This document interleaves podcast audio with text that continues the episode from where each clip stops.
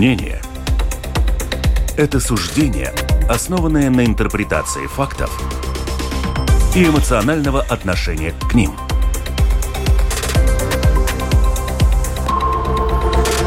Открытый разговор с Ольгой Князевой на Латвийском радио 4. Приветствую, дорогих радиослушателей. С вами Ольга Князева, Латвийское радио 4 и открытый разговор, как всегда, в это время в 12 часов и 10 минут.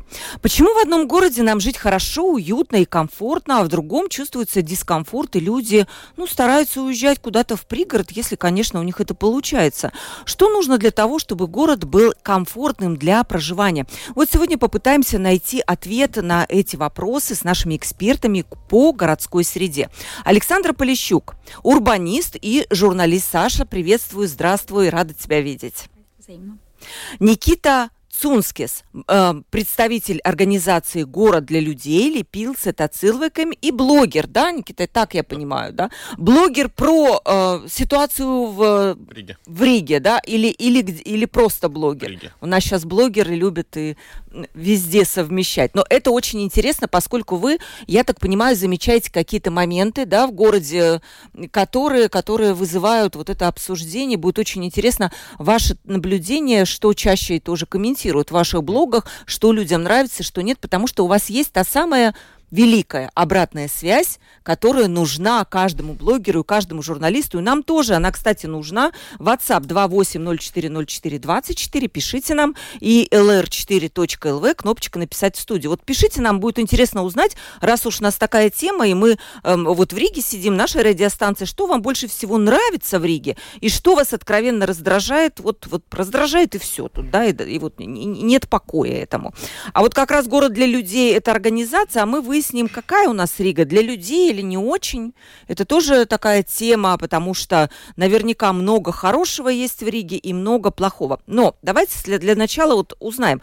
Урбанистика – это такое слово, которое появилось, ну, скажем, Саш, лет, наверное, 10-15 назад, и она сформировалась больше в западных странах, такое вот понятие урбанистики, обросла, наверное, научными исследованиями. А что у нас в Латвии? У нас понимают роль урбанистики, как тебе кажется? Ну, скажу так, что ни один латвийский университет университет урбанистов не готовит. Да? Это, наверное, самый важный показатель, потому что то есть, настоящих как местных специалистов местного производства у нас нет. То есть все люди, которые ну, занимаются урбанизмом, да, что-то пишут, высказываются, то есть, скорее всего, если когда я смотрю биографии, либо у них был какой-то опыт э, учебы за рубежом, либо они просто пришли из смежных профессий. Очень часто я вижу, что это архитекторы, которые начинают больше интересоваться развитием города, да, ну или там специалисты по транспорту экологии. Ну, то есть классической урбанистской школы и институт, урбанистических институтов исследований в Латвии нет. И это огромная проблема, потому, я считаю, потому что именно на их исследованиях обычно опираются городские власти при принятии решений, а в Латвии, ну, то есть, как у Риги, так и у других городов просто таких опций нет, да, то есть получается, что либо нужно заказывать какие-то исследования у зарубежных исследователей, что, например, там Ушаков пытался делать, и Стагис тоже, да, но обычно все-таки так называемые эти заезжие гости, они, ну, они не очень хорошо понимают местную ситуацию, то есть они могут давать какие-то общие рекомендации, но им трудно э, понять особенности там, запросы нашего общества. Или вариант второй, ну да, то есть когда какие-то предложения поступают от городских департаментов развития, но, как повторюсь, к сожалению, там вот таких классических урбанистов там просто быть не может, потому что их в Латвии не готовят. Но кажется, что урбанисты, э, вот бюро архитектора, да, главного архитектора есть, вроде бы они должны вот где-то собираться там или хотя бы этим бюро приглашаться какие-то приезжие, не приезжие, может быть, местные, и там разрабатываться план развития города. Такого нет? Нет, есть, безусловно, есть и планы, и программы. Если ты откроешь, если открыть, например, э, сайт Департамента городского развития Рижской думы, там довольно много документов. Другой вопрос, что многие из этих документов это просто документы, которые не имеют ничего общего с реальной жизнью. То есть там даже причем прописаны очень хорошие вещи. Я постоянно читаю там в силу своей профессиональной заинтересованности, области. То есть там, вот, например, буквально там вчера перечитывала, готовясь к нашей программе, э, программу развития города до 2027 года, там действительно обозначены э, болезненные точки на э, Риге, да, какие-то даже идеи неплохие, но совершенно, опять же, понятно, что там при отсутствии политического консенсуса и при отсутствии общего понимания ничего не будет. А что касается, ну, при, при, что, что касается вот там, как ты упомянула, бюро архитектора, мне кажется, здесь очень важно понимать, что вот урбанистика, как развитие города, для меня это такая междисциплинарная наука. То есть нельзя пригласить одного узкого специалиста, только архитектора, только специалиста по транспорту или только там эм, не знаю, э, э, э, кого-то из экологов и попросить представить какое-то готовое решение. То есть это всегда командная работа. Более того, там должны быть обязательно еще экономисты, социологи, психологи, и только тогда действительно можно разработать какое-то решение, которое будет хорошо и для бизнеса, и для простых жителей, и, и там будет учитывать интересы самых разных социальных групп, будет устранять дискриминацию и так далее. То есть вот это в любом случае не работа какого-то одного бюро или одного специалиста. Еще уточняющий вопрос задам, и потом перейду к Никите. Урбанистика, она для того, чтобы сделать жизнь города, горожан лучше? Или дополни меня, для чего урбанистика нужна? Ну, это, класси... наверное, одно из классических определений, потому что один таких из мастодонтов урбанистики, ГИ, в том числе к его э, консультациям обращался во время Нил Ушаков, у него есть даже как книга, да, что значит город для людей, то есть вот просто это, это очень такой лозунг, который часто используют, но на самом деле нет, конечно же, я бы смотрела шире, потому что, например, я в урбанистику пришла через экономику, то есть у меня два высших экономических образования, да, которые так или иначе все связаны с городом, со строительством, с недвижимостью. И поэтому, конечно, не только для жителей, то есть не только только условно там для пешеходов или велосипедистов, да. но в том числе это должен быть город для бизнеса, потому что я, например, не могу себе представить развитие города, где нет экономики. То есть, ну да, это, это просто город-сад, но если у людей там нет работы и доходов, то вряд ли что-то будет. Так что нет, это и для бизнеса, и для самых разных, э, разных групп людей, да, с учетом, то есть в моем понимании как раз-таки урбанистика – это очень сложная наука, которая предлагает сложные решения, максимально удовлетворяющие запросы общества. Вот так я это очень интересно, потому что часто, по моим наблюдениям, совместить интересы, скажем, одной какой-то группы, да, там, автомобилистов, предположим, и там каких-нибудь экологов или велосипедистов вообще бывает невозможно. И урбанист, я так понимаю, должен найти вот эти решения, компромиссные, возможно, которые удовлетворят все стороны. Это очень интересно, мы даже немножко разберем это на конкретных рижских примерах. Никита, о чем вы снимаете? Какие у вас последние были пять блогов? Какие вот про город? А, ну, последнее, о чем я снимал видео, это вообще о том, как мы установили велопарковку. Mm-hmm. И что очень сильно открывает одну из больших вообще проблем в Риге, это ненормальнейшая просто бюрократия, потому что, ну, нам дали четыре стенда для велопарковки, и человек был в полном отчаянии, он пытался установить, э, собственно, у своей работы эти велопарковки уже три года. Соответственно, ему не давали никаких разрешений, он бегал по всем возможным инстанциям, и в итоге он просто отдал нам уже, не знаю, чуть ли не рыдающий, и сказал, просто заберите, избавьте меня от этой проблемы и все такое. Почему так? Он объяснял, вот эта бюрократия, вроде бы у нас город идет наоборот, в сторону велодорожек, все очень прогрессивно, все строится, вкладываются миллионы, и тут вдруг э, странно, что препон такой был для вело, вело вот действительно странно, что вот, э, например, кто-то хочет установить у своей работы велопарковку, и он не может это сделать три года, а кто-то хочет установить у себя две веранды посередине города, и делает это без каких-либо разрешений. Вот э, действительно странно, правильно подметили. Да. Еще что-то, кроме вело э, дорог, какие еще моменты? Вам присылают какие-то, не знаю, ваши подписчики? Вот посмотрите, Никита, вот тут у нас беспредел, и вы как выезжаете, беспредел этот снимаете, разбираете. Э, да, из еще таких недавних последних моментов э, недалеко от Парка Победы. Просто в один день приехали начали пилить деревья. Никаких разрешений не показывали, ничего не объясняли жителям. И вот жители тоже не понимают, они не участвовали в этом процессе никаким образом. И вот у них вопросы появляются уже к людям, которые ну, публично выражаются. Например, ко мне. А я-то что? Я же не мэр Риги, не могу отвечать на эти вопросы ну, полностью. Но у вас э, при этом такая организация, в общем-то, я бы сказала, что влиятельная. Они пикеты устраивают, они какие-то петиции подают, они входят во всевозможные обсуждения каких-то пленеров по развитию города. Не сказать, что ваша организация прям ничего не может решить. Uh, нет, мы можем, конечно, пойти. Мы ходим на uh, обстадиум комиссии, uh-huh. где решаются вопросы по, соответственно, пилить дерево, не пилить. Но, опять же, этих э, комиссий кучей до головы, это все происходит на бесплатной основе. Возможно, какую-то комиссию наш э, член пропустил, что бывает иногда. А там решался такой вот важный вопрос для жителей, и, или, возможно, мы просто не разобрались в вопросе, не до конца поняли, что хотят пилить, потому что ну, не все же деревья нужно сохранить на свете.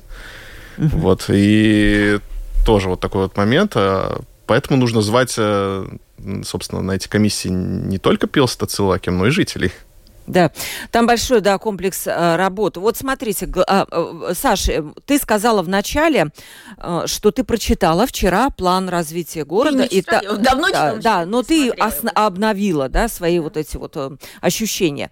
И ты сказала такую фразу, ты прочитала про болевые точки Риги, которые там обозначены, они обозначены правильно. Что там? Может быть, они вообще не совпадают с нашим пониманием жителей этих болевых точек? Что там было написано? Ну, как бы проблема номер один, это, конечно, Риги это депопуляция. Нас просто становится все меньше и меньше, соответственно, налоговых сборов тоже все меньше и меньше, инфраструктура выходит из строя, более того, она используется неэффективно, эм, от, э, жители продолжают уезжать либо за границу, либо в Пририжский район, где как раз-таки население увеличивается. Ну и как бы такое ощущение, что все-таки власти, хоть об этом уже говорится много лет, но ничего не делается для, для того, чтобы реально остановить этот тренд.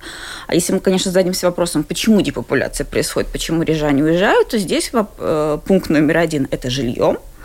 Которое... Доступность, да? Или... Да, и доступность, и его качество, и его цена, все вместе, да, то есть э, даже если мы просто посмотрим по метражу, то есть как бы в среднем на жителей Риги приходится 30 квадратных метров, вот, но, например, в микрорайонах, где проживает больше 60% населения Риги, там э, только 20 квадратных метров, зато в Пририге это 50 квадратных метров, ну, есть разница. Это, конечно, особенно хорошо все почувствовали во время пандемии, коронавируса, когда все сидели по домам, и вот каждый лишний угол был совсем не лишним в этой ситуации, да, да. Второй, второй аспект – это, конечно, опять же, инфраструктура, да. И это особенно, наверное, тревожит, я думаю, родителей с детьми, потому что вот эти вот убогие, неремонтируемые, чуть ли не со советских времен оставшиеся качели в микрорайонах, да, это, это очень грустная ситуация, и э, я с этим сталкиваюсь регулярно, когда просто вот выхожу с ребенком во двор, да, то есть ты, ты, ты, ты это видишь, и Э, тут э, никаких изменений нет от слова совсем. Опять же, когда мы говорим про инфраструктуру и развитие микрорайонов, вот э, совсем недавно как раз-таки был еще разработан другой новый план, это план развития микрорайонов, который, как я очень надеялась, что он решит главную проблему, ну, в принципе, как главную проблему наших так называемых апкайма, да, окраин, как называем, это отсутствие нормальной соци социальной инфраструктуры, то есть когда говорим про кафе, места, где можно провести время, если дождь пошел, ну, какие-то закрытые центры развлекательные, да, или образовательные, бассейн, у нас далеко не в каждом микрорайоне есть бассейн или хороший спортивный центр, причем, опять же, речь идет не о том, что это какой-то дорогой частный клуб да, для избранных, а вот то место, куда действительно можно прийти с семьей, позаниматься спортом или просто поплавать, потому что плохая погода. Но, к сожалению, сожалению, этот новый документ Рижской думы, разработанный сейчас передан на общественное обсуждение, он не, не дает ответов на эти вопросы, а, безусловно, жители, вот, выбирая, где жить, в этом плане, конечно же, наверное, лучше поехать в Приригу, потому что там, к тому же, еще такие а, формируются, ну, в принципе, такие, как, как сказать, консорциумы примерно однородные из, из людей, то есть, например, там, молодые семьи с детьми или айтишники, да, ну, которые, безусловно, могут себе либо сами создать, либо тогда инвестор под их нужды создает какую-то инфраструктуру, то, чего, к сожалению, нет наших микрорайонах. Но при этом, Саша, вопрос такой. Вот ты говоришь, нет кафе, нет каких-то клубов. Но это разве не задача частного бизнеса все это развивать? Как это может решить Безусловно, из дома? Да. Но без поддержки города, без мотивации города ничего не будет. Вот как, это, я, я много об этом разговаривала с бизнесменами, в том числе, да. Да, что они говорят. Ну, то есть понятно, что не, не Рижская дума будет давать деньги на то, чтобы открыть э, хорошее кафе в Балдерае или там да. э, построить даже какой-то бассейн, хотя бассейны могут быть и муниципальными. Тут есть разные варианты. Но Рижская дума, значит, должна договариваться условно с какой-нибудь условной школой о том, что бассейн, там бассейн, который у них есть, да, допустим, там по вечерам или выходные дни будет доступен для всех. Рижская дума должна, видимо, предлагать какие-то налоговые скидки или э, удобно, выгодные условия по аренде, чтобы те же предприниматели были заинтересованы создавать эти кафе или магазинчики или там какие-то детские развлекательные образовательные центры. Вот этого всего не происходит. И более того, что даже признает сама Рижская дума в своих многочисленных документах, что у Рижской Рижской думы толком нет информации, а что у нас находится в каждом микрорайоне. Это, кстати, было даже видно вот в их плане по микрорайонов. Они даже там, они не могли четко сказать, а, а, а где у нас сколько детских площадок, а сколько метров нужно в среднем пройти до детской площадки, а любая мама маленького ребенка знает, что каждый метр имеет значение, когда ты имеешь до детской площадки. То есть, если тебе там полчаса топать, да, то считай, что у тебя нет детской площадки, да. И вот этой всей даже базовой статистической информации в Рижской думы нет. И вот это очень грустно.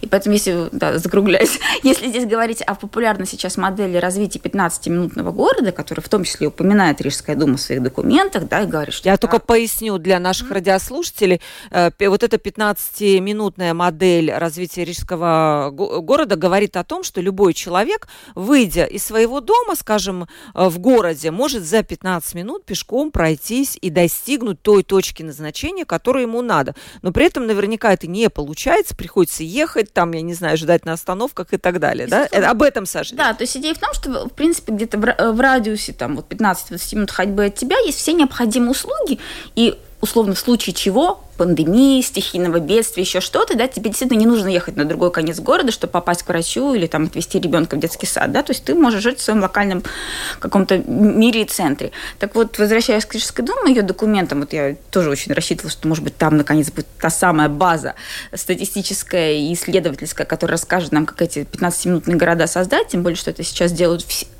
очень многие города в Европе, и было бы достаточно изучить их опыт, чтобы как-то перенести это в Ригу. Но нет, там нет ни э, нормальной статистики, то есть то, что сделал департамент городского развития, они взяли карту микрорайонов и буквально как линейкой отмерили, вот где центр микрорайона, да, вот ну, посчитали, да, и сказали копать здесь. Но так это не работает.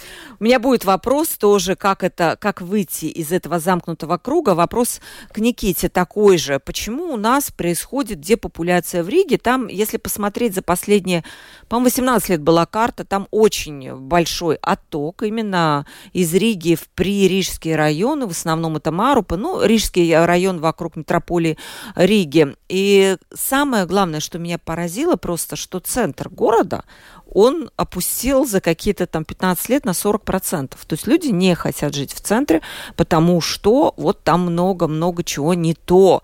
Пытались сделать на улице Чака эксперимент, который, собственно, я вижу, что провалился да, потом тоже, Саш, может, твое мнение. провалился. Политически он провалился, я не знаю, там лобби не хватило, либо что. Вы видите, в чем проблему депопуляции? Вы в Риге живете? Да.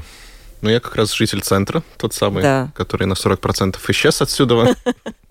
Помирающий тип. Да, и морально, и физически уже на 40% исчез. А в чем, собственно, проблема? Ну, я вижу, что не особо-то и много делается. Есть какие-то вот э, такие косметические изменения. Вот э, Чака был такой достаточно смелый эксперимент, где хоть что-то делалось. То есть, ну, реально поменялся планировка улицы, которая не менялась там уже, с, не знаю, со сталинских времен, по-моему. Вот. А, например, та же самая Бривибас, ну, она как-то не подвергается, например, никаким смелым решениям. Бизнес на ней исчезает, но почему-то все винят, что он исчезает там из-за велодорожек, которых там не было отродясь. Вот. Ну, вот как-то такие вот вопросы, почему не делается резких, смелых движений, почему Никто не экспериментирует до сих пор. Но вот Стакис, на него возлагались э, большие надежды. Он такой прогрессивный. Сейчас э, его почему-то вспоминают только в связи со столбиками. Но э, он не попытался сделать вот город такой более прогрессивным, удобным для людей. Я слышала разные мнения. Кто-то его и хвалит но кто-то и ругает. Ваше мнение какое? Ну, я бы похвалил, угу. потому что, ну, в принципе, на самом деле, единственный проект от Стакиса, который был хороший, это Дертрудес, улица Дертрудес. Исполнение, конечно, в итоге оказалось так себе, должен признать, э, но подход, что реально звались все люди, реально участвовали вообще все возможные инстанции. Мы там приходили на совещания, где и экономисты, как вот это говорится, и урбанисты были, и всякие, все возможные заключения, а все как бы ну, ради такого маленького проекта, как трубы поменять. И, ну, в плане того, что все жители в итоге оказались, ну, которые живут на Дертрудас, э, более-менее довольны, то ну, так вот... Э, речь шла о том, что сделать этот круг, э, да, вот по, это был проект Балсурига, да, который в, Нет, в районной инициативы, это не то, да? Не-не, именно улица Дертрудаса, тот ротационный круг вокруг церкви, он так до сих пор не сделан. Mm. Это был проект, кстати, вот это Балсу Рига, районные кстати, инициативы, Саш. Но вот эти районные инициативы, они уже много лет идут, там дают деньги для этих АП КМС, да, которые там делают что-то. То есть нельзя сказать, что не учитываются уж совсем интересы АП КМС, да. Но ты вот сказал насчет того, что э, нет в микрорайонах там развитой инфраструктуры, люди оттуда уезжают в город, город начинает получать меньше денег, и получается, что у них нет денег, чтобы вложить в эти, э, ну, развитие этих районов. То есть я вижу, что здесь какой-то замкнутый, замкнутый круг, и как его разорвать, я не знаю. Безусловно, значит, я бы так разделила. Во-первых, сама по себе тенденция, что люди уезжают из центра города, вот, э, она характерна для очень многих городов мира, Европы. Это нормально. То есть, скажем так, достигнув определенного уровня доходов, семья, там, может быть, уже пожилые люди, они предпочитают жить где-то за городом, где потише, где выход в природе, опять же, может быть, какие-то более элитные коттеджи, чем нежели в шумном центре, где кафе, молодежь и так далее. Проблема Риги в том, что а, центр города обычно остается кого? Для кого? Для молодежи, для мигрантов, это очень типично, да, и для какой-то бизнес-активности, да, то есть вот э, все, что связано с там обычно сферой обслуживания, кафе, концерты и так далее, и так далее. Вот проблема того, что для Рига скажем так, богатые, знаменитые центр покидают, а вот этой новой начинки не появляется.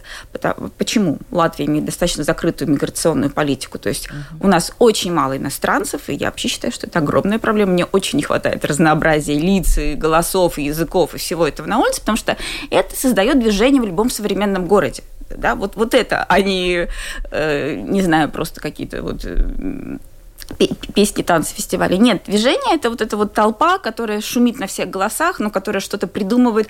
И, кстати, многочисленные исследования доказывают, что самые интересные стартапы делают именно приезжие, потому что в них есть драйв, энергия, они готовы пробовать то, что, может быть, местные уже не хотят.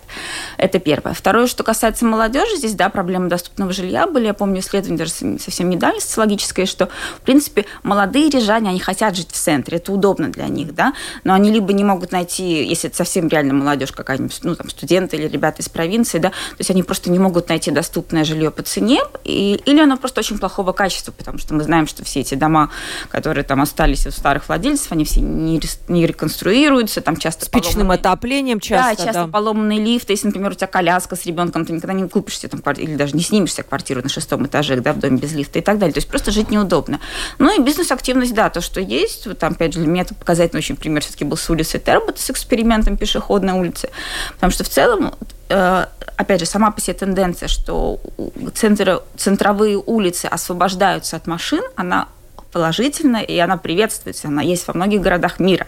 Но опять же вопрос исполнения. То есть если вы запрещаете на каком-то отрезке, участке машинам ездить, то значит вы должны ее чем-то заполнить. И это не праздно шатающаяся толпа, а это должна быть именно какая-то бизнес-активность. Не знаю, магазины, кафе, опять же, вопрос работы, э, привлечения э, этих самых инвесторов, предпринимателей, может быть, какие-то поп-ап магазины, то есть магазины, которые создаются на время, да, допустим, в какие-то помещения, даются аренды, и ты можешь создать там любой бизнес, попробовать, несколько месяцев поработать, не получилось выйти. Хотя бы в старом городе, помню, зимой, сейчас еще ничего, очень было много пустых витрин. И там даже была карта, я не помню, какое-то издание опубликовало, карта пустых витрин Риги. И они реально ужасно выглядели. И тут наверняка, я понимаю, что ну, не было, видимо, какой-то стимула снимать э, эти помещения, они довольно дорогие, но, возможно, это было решение что-то придумать да, в этих конечно. пустых витринах. Это, это отражение нашей экономики. Ну, то есть, то есть да. это пустота, это отражение нашей экономики, но, как ты правильно сказал, это замкнутый круг, то есть чем меньше что-то делается, тем дороже все это становится. Даже если подумать с точки зрения даже экономии электроэнергии, мы помним, как тут фонари выключали, да, в целях экономии, чего делать категорически mm-hmm. нельзя, потому что это вопрос безопасности населения, да. Можно экономить на новогоднем освещении, но нельзя экономить на обычных фонарях во дворах. Но если мы говорим про вот даже обычные какие-то офисные офисные помещения э, Сейчас европейские экономисты очень продвигают идею, что, в принципе, нужно стараться э, давать, допол- э, включать дополнительные функции у банковских, госучреждений, потому что, по сути, они работают 8 часов, там, вот с 8 там, до 4. Потом все, чиновники пошли домой, все закрылось, стоит пустое, но при этом все равно все обогревается, там работает электричество, охрана и так далее.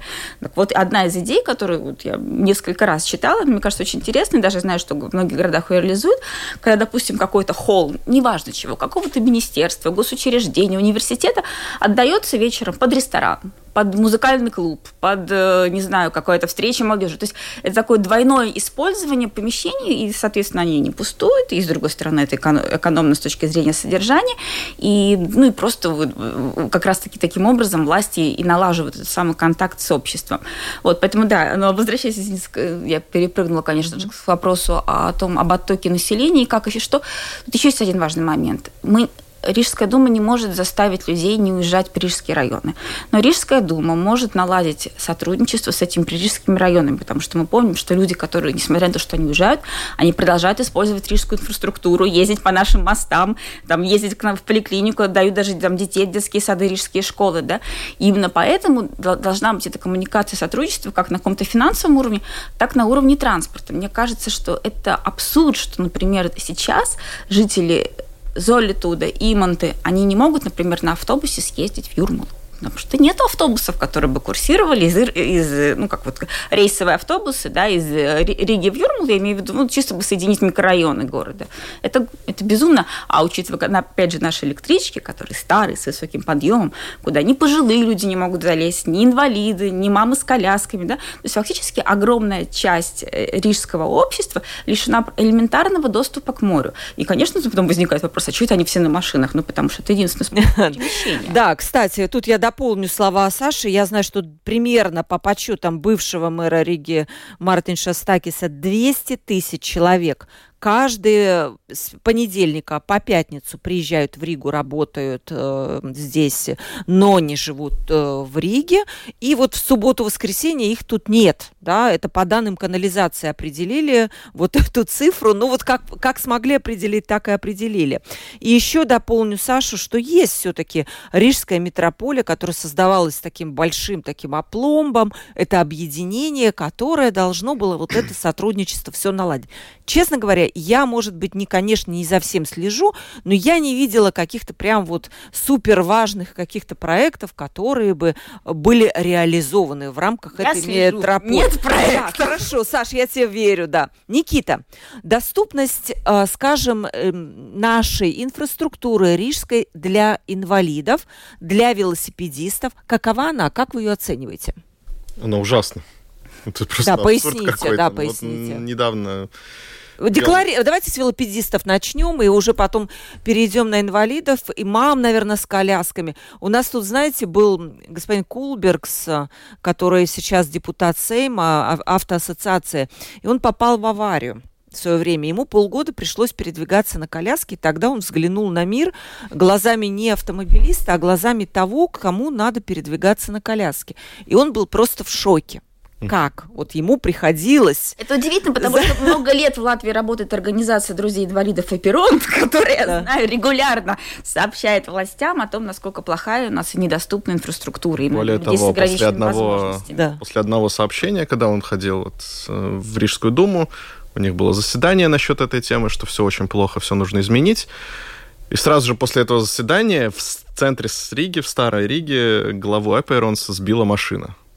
Вы думаете, это прям как-то связь какая-то? Ну, это есть? просто ну, символический момент. А, это, наверное, символический, не теория заговоров, да? да? Будем, будем, я каждый раз пугаюсь, когда слышу теорию заговоров какую-то. Хорошо, Никита, что у нас с, велопи... с велосипедистами? Какие-то огромные деньги выделялись для строительства велодорожек? Да, цифр... С велосипедистами у нас все прекрасно, ровно до того момента, как вы доезжаете до первого моста из центра. Ага. Вот. Ну, соответственно, переедьте за Метанский мост, и вы увидите, насколько все очень плохо. Просто какая-то белая линия, которая вас останавливает, а дальше вы выживаете.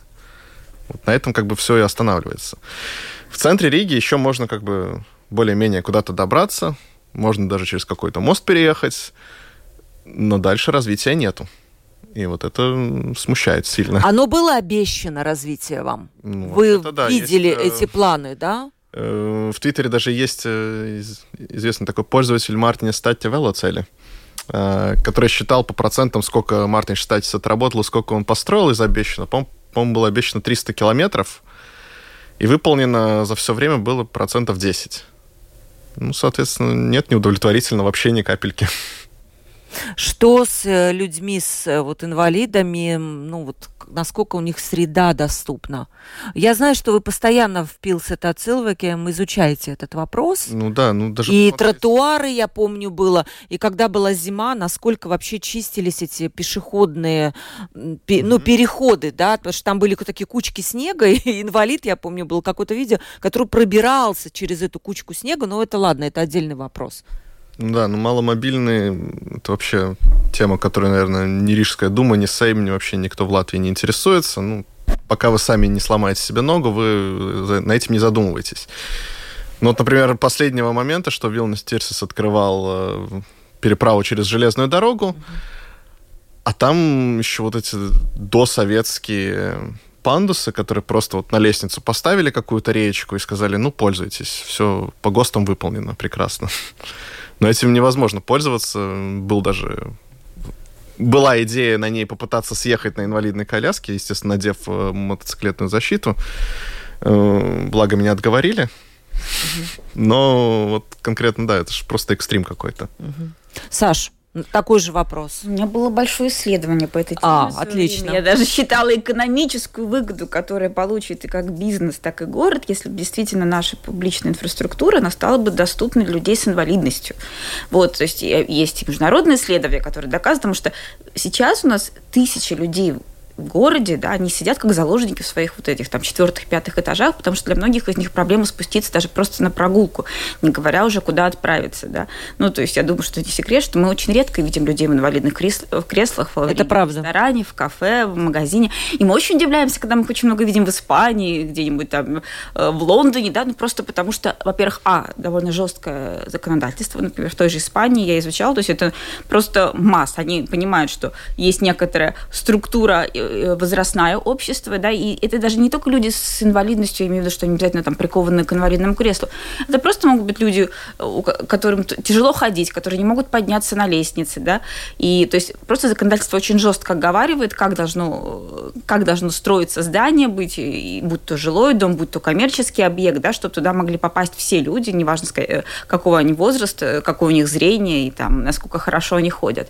Это раз. И второе, все-таки, мне кажется, это отношение самого общества, общества, отношения самих людей, отношения бизнеса к, к этим людям. Но тут, к сожалению, я думаю, что много вопросов можно задавать и да элементарно даже, ну, как нам всем самим себе, потому что я очень часто вижу ситуации, когда там женщина с коляской детской пытается войти куда-то в кафе, и никто не поможет, ей не приоткроет дверь. Или когда там ты заходишь, это, мой, это уже мой опыт, когда ты заходишь в автобус с детской с коляской, а тебе автобус говорит, куда прешься, родила, сиди дома, и так далее. То есть это все формирует отношения. Поэтому пункт один – это инфраструктура, которая, в принципе, я считаю, должна быть законодательно регулироваться. То есть не, не построил нормальный пантус, не сделал нормальный нормальной ширины дверь, чтобы инвалидное кресло войти. Ну, не, не принимать объект в эксплуатацию. И второе – это наши отношения. Но наши отношения будут, наверное, меняться только через работу СМИ, через систему образования, то есть через такие вещи. Да, согласна. Еще тот вопрос, который я задала Никите. Вот Стакиса многие хвалили. Хвалили в основном такие прогрессивные люди, потому что он сам прогрессивный, он пытался сделать такой город более молодежным, да? Как оцениваешь его работу? Либо все-таки, а кто-то говорит, нет, при Ушакове лучше, вот там больше строилось. Как тебе это кажется? Я не сравниваю, потому что все-таки слишком разные сроки. Там Ушаков сидел 10 лет, да. Стакис гораздо меньше, а до Ушакова еще сидели. Потом, опять же, кажд, каждая ситуация была в определенных финансовых обстоятельствах. Опять же, пандемия, не пандемия. Это все очень сильно влияло. Поэтому я бы не сравнивала. В принципе, те идеи, которые изначально Стакис заявлял, они мне были симпатичны. По крайней мере, действительно, у него, ну, то есть звучали какие-то прогрессивные идеи, которые вот, ну, отвечают какому-то международному пониманию пониманию развития города, да, это здорово. Но другой момент, что исполнение подкачало, ну, вот поэтому я возвращаюсь, возвращусь к тому, с чего начала. Именно поэтому очень важно, чтобы э, при самоуправлении действовали сильные исследовательские институты урбанистики, которые бы независимо от смены мэра, власти, политической и так далее, да, которые бы на регулярной основе могли бы предлагать качественные исследования, которые бы уже использовались для принятия политических решений. Мне кажется, что вот это самое уязвимое звено э, развития города Риги, если мы смотрим в целом, да, то, что нашим политикам не на что опереться. Ну, то есть э, решение о том, где что-то построить или, наоборот, снести, надо принимать не на основании того, что написано сегодня в Твиттере. А у нас, по-моему, это происходит именно так. Да, очень интересное мнение. Еще такой вопрос, э, тоже не, давайте с Никиты начнем. Эм, вот часто люди, они, возможно, вопрос, э, еще раз подчеркну, возможно, не понимают каких-то вещей, на которых настаивают урбанисты. К примеру, Стакиса все ненавидели, по-моему, все буквально за эти столбики. Но, как это вначале объяснялось, это нужно для безопасности дорожного движения, чтобы не гибли люди, приводились какие-то исследования. Ну, у меня нет какой-то, ну, причин не верить этим исследованиям. Но в итоге оказалось, что эти столбики проклинают как люди, так и автомобилисты, которых все это бесило. Вот насколько иногда какие-то урбанистические решения могут не нравиться людям, хотя, возможно, они хорошие. Ну, вот опять же, те же самые столбики, э, их в основном ненавидят автомобилисты, потому что что? Ну, потому что, естественно, когда вы две полосы сужаете в одну, э, появляются заторы. Э, но я считаю, что очень мало в автошколах шок-контента. Почему? Ну, потому что видно, вот если бы люди видели эти моменты, где эти столбики ставятся, э, какие там бывают ужасные аварии, из-за какой просто малейшей глупости, ну, они бы, наверное, так не считали. Соответственно, да, просто вот очень мало образования о том, как можно поступать. То есть нужны были столбики все-таки, да? Ну, естественно, это ошибка двух полос, э, еще принята, по-моему, во всем мире была совершена, где ну, две полосы в одну сторону и нерегулируемый пешеходный переход. Ну, там столько людей померло, что уже... Ну, тут есть как бы две альтернативы, когда ты рисуешь велополосу. То есть ты либо можешь нарисовать ее на тротуаре, либо на проезжей части. Ну, как бы, э, безусловно, безусловно, автомобилистам хочется, чтобы ее рисовали на тротуаре. Ну, ее нельзя рисовать на тротуаре, потому что они у нас и так, кстати, достаточно узкие, да, не говоря про то, что обычно по тротуару перемещаются пожилые люди, вот опять же дети. То есть тротуар нужно оставить пешеходам, да. Соответственно, возникает вопрос, что нужно уменьшать э, проезжую часть, что, конечно же, не нравится автомобилистам, но тут такой момент, мне кажется, вот то, что только можно как претензию к рижским властям, что если вы хотите, чтобы все-таки машин у вас было меньше, значит, у вас должен быть общественный транспорт. Вот моя главная претензия, что к Стакису, что ко всем, кто были до этого, почему все-таки у нас до сих пор общественный транспорт ходит плохо, э, нерегулярно, он неудобный, в нем душно. Опять же, я сегодня каталась на старом пятом трамвае, да, то есть это тот, который с такой со ступеньками, да, куда, да. опять же, никак никакая, ни коляска, ни бабушка, никто не войдет. А как тогда? Тогда они ждут а другой просто. Знаю, пешком да? идут, дома сидят, тут все Это что угодно. Пятый трамвай нет другого, Только да? да. Я, я иногда езжу на первом трамвае, он очень удобный, mm-hmm. но, видимо, у города не хватает денег поменять эти все трамваи вот на ну, такие. Ну, намного другое хватает, а трамвая не хватает. Но, видимо, просто это не было приоритетом. Я считаю, mm-hmm. что вот это ключевая проблема. То есть это вопрос того, что городские власти считают за приоритетом. То есть э, понятно, что, наверное, это, цена несопоставима со столбиками, но если вы начинаете активную политику по изгнанию, обществ... Э, по изгнанию э, автомобилей из города, вы в первую очередь должны предложить альтернативу. А это сделано не было. И поэтому я, в принципе, думаю, что народ-то бесит не столбики, а именно, скажем так, их неадекватность, да, то есть когда там обсуждается, сколько денег тратится на их мытье и так далее. Да, да? Это, это обсуждалось. То есть, то есть гораздо лучше, если бы мы обсуждали, а, вот там, не знаю, сколько денег вложили в то, чтобы в автобусах появились кондиционеры там, да, или сколько, их, сколько денег тратится на то, чтобы их там постоянно мыли бы, обрабатывали и так далее. Ну, вот этого нету. И еще вот вопрос тот, может ли урбанистика предложить какие-то решения, которые я не знаю, не устраивает какую-то часть общества, либо она должна предлагать такие решения, которые будут устраивать все части. Или такое Таких невозможно? не бывает, да. но всегда есть место коммуникации. Угу. И здесь я скажу, что, конечно же, Рижская дума, мне кажется, не отрабатывает свою часть, да, и ну так, и Рижская дума не, обраб- не отрабатывает свою часть. И, наверное, все-таки можно, опять же, какую-то претензию к жителям, которые, может быть, не очень интересуются все-таки тем, что происходит в городе, в их дворе, в их доме. Да? А, классический пример – это, вот мой любимый пример, это про ремонт, э, реновацию многоквартирных домов. Да? То есть мы видим Эстония, где есть микрорайоны, где просто еще в конце 90-х было принято на уровне закона, что каждый многоквартирный дом должен создать сообщество жильцов. Они имеют свой фонд, они вкладываются, ремонтируют. Конечно, не все бабушки довольны, безусловно, не все хотят. Но просто люди в какой-то момент поняли, что это их частная собственность, и только от них зависит, сколько они потом будут платить за коммунальные счета, как будет выглядеть их двор, подъезд и прочее. У нас э, не во всех домах есть такое ответственное отношения, хотя вроде как все понимают, что собственность частная, да, но мы все время ждем, что сейчас, кстати, на метле при, прилетит и все починит. Нет, очень часто многие вопросы могут решаться и должны решаться самими жителями. Но Рижская дума, дума, да, вот тот же пример с деревьями, не хватает коммуникации, и это на самом деле плохо, потому что не всегда достаточно просто объявить общественное обсуждение. Иногда вы должны в каждый почтовый ящик бросить бумажку с извещением о том, что вот мы через неделю планируем рубить деревья, давайте вначале встретимся и поговорим. Но это не происходит. Э, у нас есть вопросы, мнения слушателей, мы их зачитаем обязательно, но у меня есть еще один вопрос. Смотрите, сейчас, насколько вообще вам кажется урбанистика, правильное планирование города, э, его развитие получает вызовы. Вот, например, экология сейчас огромный вызов для всех городов Европы. И в том числе в, в рамках экологии, например, принята программа климатической нейтральности, которую Рига должна, поправьте мне, если я не права, к 50 году, да, Рига стать там, должна. Там несколько э, этапов, целей, да. да. Ну, есть... Но в итоге, в конечном итоге, да. И вот тогда встает вопрос, закрываем ли мы въезд в Ригу для автомобилей, опять же волна недовольства, да, пересаживаем ли людей на электромобиль и многое-многое другое. Вот насколько мы готовы сегодня это делать, Никита, как вам кажется? Ну, сегодня не 2050, во-первых. Да, ну, к этому надо идти. Ну, вот если в Риге все останется так, как есть, то есть ощущение, что где-то до 2049 мы будем делать примерно ничего, а в 2049 мы такие спохватимся, скажем, что если мы не выполним там большие штрафы, ну надо что-то как-то представить. Угу. Вот, ну и что-то представят. Надо ли закрывать центр города для автомобилистов? Закрывать Ригу для грузовых машин? Потому что то, что иногда творится около национальной библиотеки, где я еду, это просто кошмар.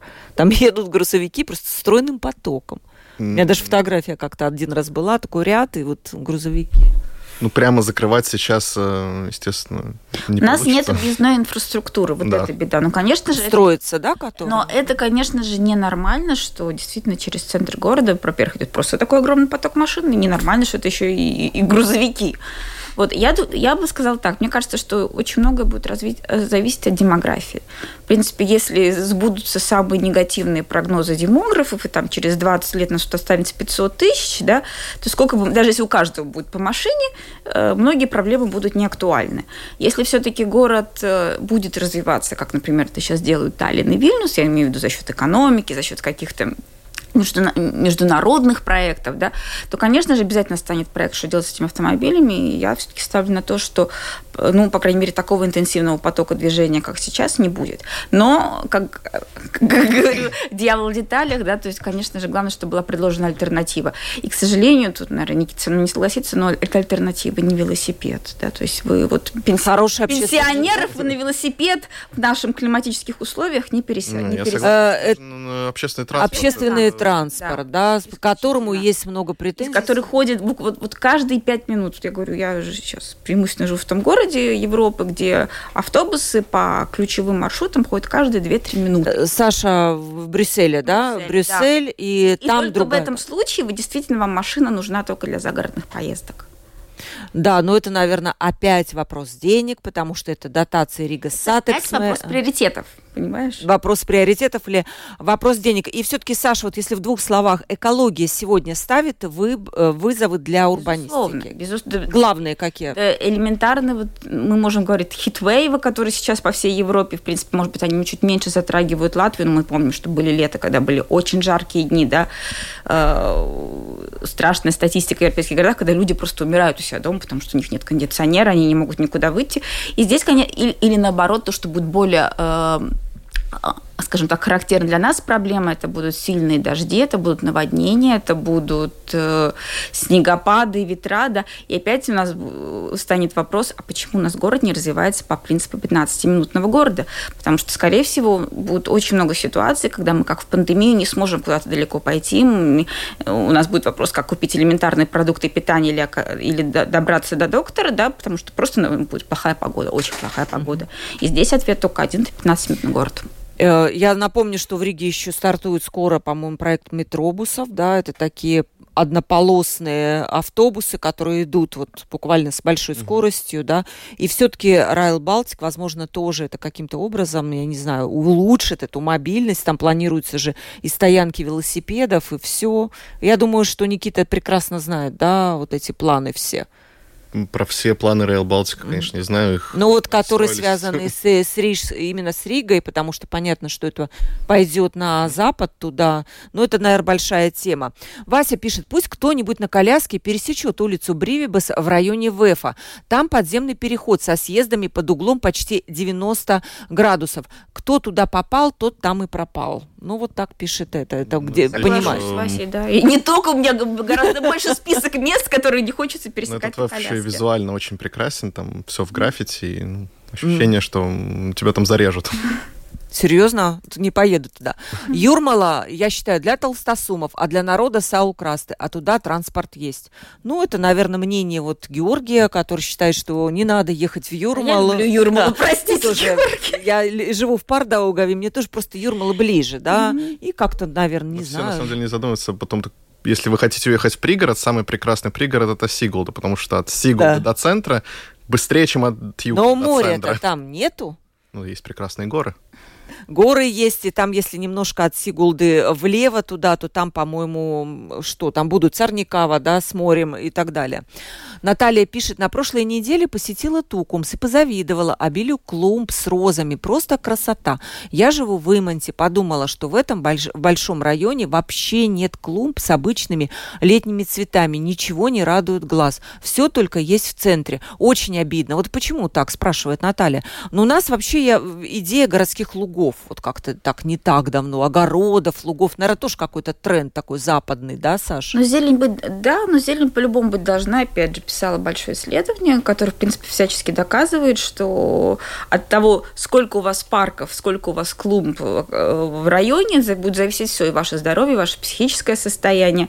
Так что это очень важная тема, и на самом деле. То есть должно быть и эстетично, но в то же время должно быть еще и даже и функционально, то есть чтобы людям было где гулять, заниматься спортом, дышать воздухом. Угу. Это очень важно. Да. А, Роман пишет, остановите деурбанизацию, это борьба с ветряными мельницами. Это мировая тенденция. Компактный даунтаун даун и в километры пригородов, застроенные малоэтажными домами. Латвия ведь не Япония, и земли здесь достаточно. Ну, то есть Роман считает, что это нормальная тенденция жить рядом с городом, приезжать на работу, я не знаю. Это ненормально, это экономически неэффективно, потому что происходит такое растекание города, угу. и, соответственно, это все, то есть у, у, ни, у гор, ни у Риги, ни у Периги нету достаточно ресурсов, чтобы содержать эту инфраструктуру, мы просто имеем большое дряхлеющее, обеднеющее пространство, где всем в какой-то момент будет равно неудобно. Да, получится какой-то Лос-Анджелес. Да, да, то есть это не вариант. Володя пишет, возле пятиэтажного жилого дома в 8 метрах растут старые высокие тополя, от которых периодически во время ветра отваливаются длинные тяжелые ветки и падают на тротуар. И пока еще не покалечен никто, слава богу. Рижская дума не решает эти деревья спилить. Что делать? Переезжать э, в другой город, э, где более адекватное правление? Ну, это такая, наверное, частный случай, я даже не, не знаю. Но в то же время очень опасный случай, на самом деле. Я, ну, мне кажется, что Рига с Дарзы парки должны все-таки этим заниматься. То есть это вопрос безопасности людей, это важно. Пишут наши некоторые слушатели, что вот про Рижскую думу, что все-таки она занималась какими-то политическими вопросами, хотя вот мы, гости в студии, имеется в виду вы, дорогие гости, вы говорили про чисто хозяйственные дела, но Рижская дума часто отвлекается на политический момент. Я думаю, что это вопрос памятников, и другого. Ну, хотя... Дума не может не отвлекаться на политические. Да. Все-таки на то она и Рижская дума, что она должна умело совмещать mm-hmm. в себе хозяйственные вопросы и в том или ином виде политику. Ну вот так, э, баланс. Просто должен быть, наверное, баланс. баланса. Да, да, да. И Мария пишет, кто, кто знает, как вообще можно повлиять на мафию под названием управляющей компании, которые 30 лет заняты только тем, что собирают жильцов деньги на ремонт, но ремонты не проводят, и вот дома, они как будто разваливаются из-за этого. Но поэтому жильцы должны выбирать своих управляющих компаний. Да? Мария, да. Не может навязать их, да, то есть да, если у вас действительно активное сообщество жильцов в доме, да, вы вправе выбирать выбирать. Ну, речь, наверное, идет о Rīgas namu apsaimniekotāji, где... Тем не менее, мы все свободные люди. Ну, да. Если можно перейти... То есть просто любую компанию нужно контролировать, заниматься этими вопросами, следить и так далее. Многие предпочитают быть на балансе у Rīgas namu pārvaldnieks, ну просто потому там что есть, тебе не надо э, делать ничего. Там есть интересные моменты, потому что угу. я сам споткнулся об Рига Снам апсаймная кота, и от нее уйти не так просто. Да, и, и том, самое там, главное, где... когда ты начинаешь искать, куда уйти, то, по собственно, у тебя вариантов не так много, потому что все выглядят примерно одинаково, да, и ты начинаешь спрашивать, как вот вам, ну, жильцы, которые у другой компании, и они начинают на тебя выливать, что у них там тоже куча проблем. Ты думаешь, боже мой, может быть, лучше сидеть так, как есть. Но управляющая компания – это немножко, наверное, другая тема, и поэтому у нас осталась одна минутка, я представлю гостей, было очень интересно поговорить о проблемах города, особенно в сравнении с какими-то другими странами, городами тоже. Александра Полищук, урбанист, журналист. Спасибо, Саша, большое за то, что поделилась своими знаниями. Я, насколько знаю, у тебя работа магистерская была связана как раз с урбанистикой. Ты много ну, чего Нет, она была по урбанистике, она была как раз связана то, как ковид и пандемия а, повлияли, на развитие города и что делать Это дальше. отдельная тема, да, действительно, они сильно повлияли. И Никита Цунскис, он представляет э, организацию Пилсета Цилвакем или Город для людей, и Никита также у нас блогер, который как раз эти проблемы города э, поднимает. Провела передачу Ольга Князева, продюсер выпуска Валентина Артеменко, оператор прямого эфира Яна Дреймана. Но завтра встретимся и в 12.10 поговорим об актуальном. Всем пока.